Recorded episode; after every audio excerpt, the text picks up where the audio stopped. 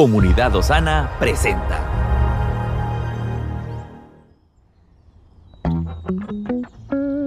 Cada día tiene su propio afán. Pero también hay nuevas misericordias que disfrutar. Hoy es un nuevo día. Muy buenos días amigos de este canal, es un gusto poder llegar hasta donde usted se encuentra, agradeciendo siempre el compartir este contenido con sus amigos y familiares y si tiene algún testimonio, compártalo con nosotros porque será de mucha edificación. Seré utilizado por Dios. Dios nos llamó a nosotros, unos seres absolutamente imperfectos, para su gran obra. Y justamente ahí radica la grandeza de María. Ella, desde el punto de vista humano, no tenía ninguna probabilidad de formar parte de la maravillosa obra de Dios. Pero increíblemente, Él obró a través suyo, incluso después de que reconociera su incapacidad para que en ella se cumpliera la promesa.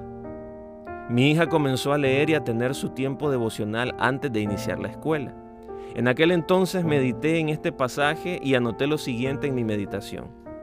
Dios, si tú me pides que tenga a tu hijo, lo haré.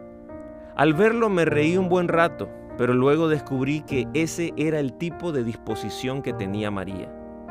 Dios, si tú lo quieres, utilízame.